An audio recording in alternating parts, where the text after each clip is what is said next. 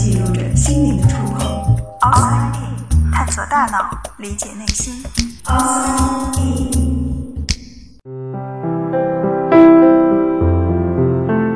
欢迎来到 Outside In，我是丁峰。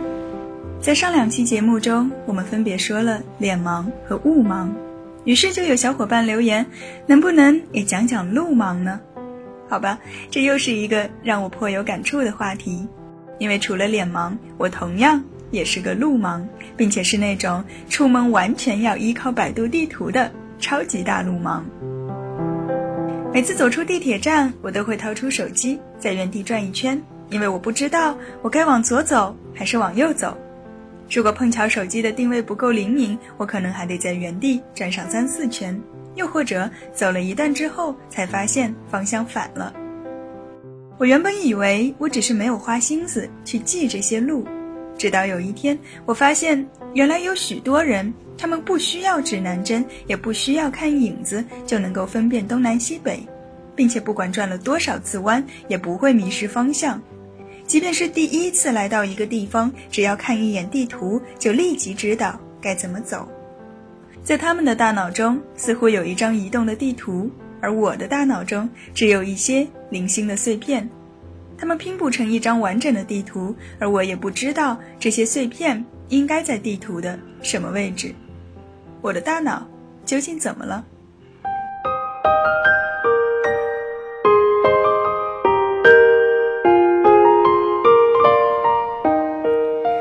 在大脑中的确有一个专门的区域是负责空间识别的。它就在我们的头顶的位置，不过它和我们说的路盲并没有太大的关系，因为我相信绝大多数的路盲，包括我在内，都不是因为在这个区域出了问题。我们能够画出一辆自行车，尽管画的不好看，但至少还认得出。我们能够知道杯子在我的左前方，遥控器在我的右后方。我们也能够报出街道两边建筑物的名字。我们可以构建出自己与外部环境所构成的空间的概念，那么问题出在哪儿呢？在二零一四年的时候，许多媒体都提到了一个词——大脑 GPS，因为那一年的诺贝尔生理学或医学奖就是关于大脑中的导航系统。科学家们发现了我们大脑中的三种导航细胞，在一九七一年。伦敦大学学院的神经科学教授 John O'Keefe 首次在实验鼠的大脑中找到了位置细胞。当他把电极接入到实验鼠的大脑海马回，然后让大鼠在一个陌生的房间里自由走动时，他发现某些特定的细胞开始变得异常活跃，并且它们似乎是有针对性的。就像我们在说面孔识别的时候，会有特定的神经元对 Jennifer Aniston 的脸最为敏感，而当大鼠在房间内走到不同的位置时，也会有不同的神经元对每一个位置做出反应。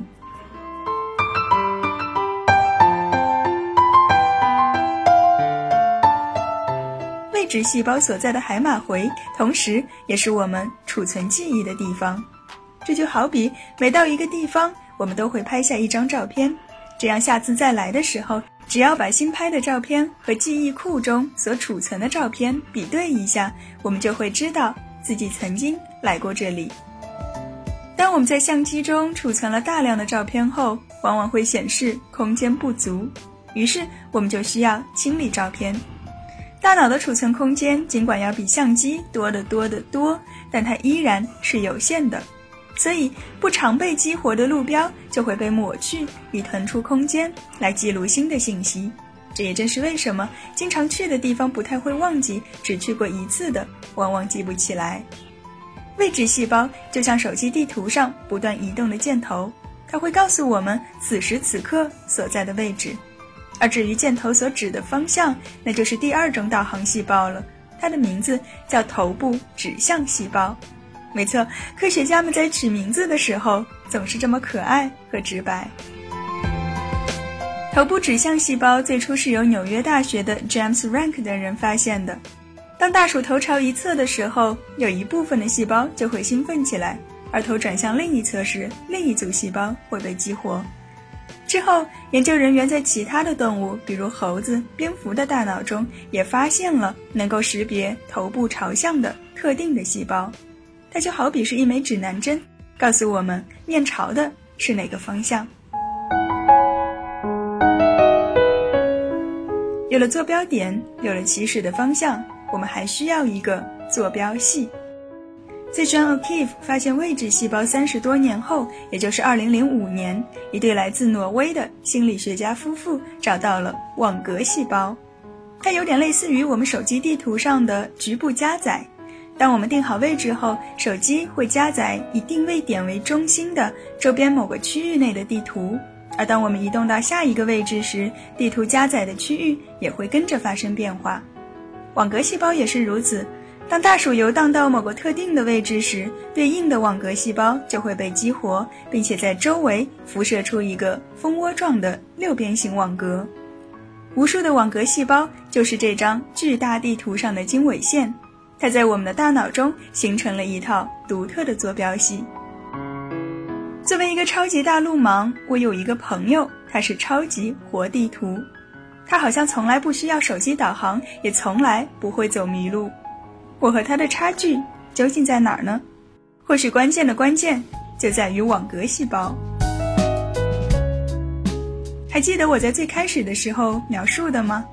在我的大脑中，每一个地方都是一块碎片。如果你把我放在家附近的某个区域内，我会知道该怎么走回家；如果你把我放在学校附近，我也知道该如何走回学校。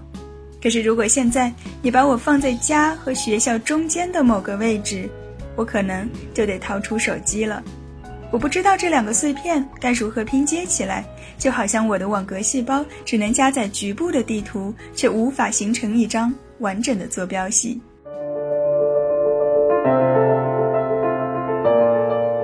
在很多人的印象中，女生似乎比较容易路盲，而男生往往具有很好的方向感。这真的是因为天生的性别差异吗？有一些证据表明，男性和女性在大脑结构上的确存在着某些差别。可是这些差别真的是天生的吗？有一种观点认为，女生的方向感和空间感平均都要相较于男生差一些。可能的原因是因为男孩子从小在外面玩，东躲西藏，钻来钻去，而女孩子则往往被限制了。对于空间的探索，有研究发现，无论是空间感，还是距离感，或者是方向感，都是可以后天培养的。就好像我这个超级大路盲，原本出门都是靠手机导航的，可是现在在香港大学这样一座完全立体式的建筑里面，手机导航基本上派不上什么用场。所以我只能有意识的去记住周围的环境以及我走过的每一条路。我原本以为可能一年之后我依然没有办法摸清学校的每个角落，可事实上，在一个星期后，我就可以完全不依靠手机导航，顺利的在校园中行走，并且还可以给别人指路。虽然在我的大脑中依旧无法构建起这所学校整体的结构。但至少我已经不会迷失方向。路盲有很多种，你属于哪一种呢？